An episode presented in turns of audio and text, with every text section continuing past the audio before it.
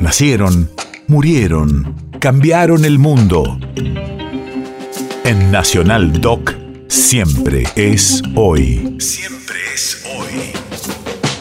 9 de abril 1959.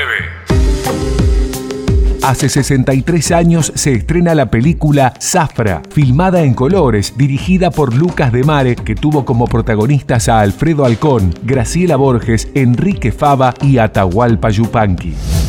Radio de la memoria. Relata las injusticias sufridas por los trabajadores en un ingenio azucarero del norte del país. Fue seleccionada para ser exhibida en el Festival Internacional de Cine de Cannes. Quería llegar a tiempo porque pasáramos juntas manca fiesta, pero se levantó un viento tan fuerte que casi no podíamos adelantar. Era como una pared de piedra. Entonces le pedí a la Pachamama que me ayudara. Lucilla, Lucilla, le dije, haceme llegar pronto al lado de ella. Y al ratito nomás hizo dar vuelta al viento. En la altura la tuberculosis no existe, por eso se contagian enseguida. Y los que no mueran aquí vuelven a la puna a desparramar la peste.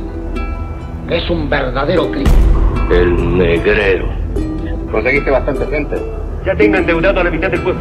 La otra mitad. Y quiero ir a hablar de las zafra. Tendrán que ir. Tengo que quedarme para ir a pasar. ¿Te ha vuelto loco? Estoy muy entrampado. Ya fuimos un año y juramos no volver más. No vayas, Fabián. Salem, mi hombre. Te debo mucho. Turco Salem va a apretar las clavijas de lo que pasa. A ver cómo te portas. Te prometo que aquí no quedará ni uno. Es desesperante no poder ayudarlos. Son tantos los que desfilan por aquí diariamente que apenas puedo mirarles la cara y decirles una mentira. País de efemérides.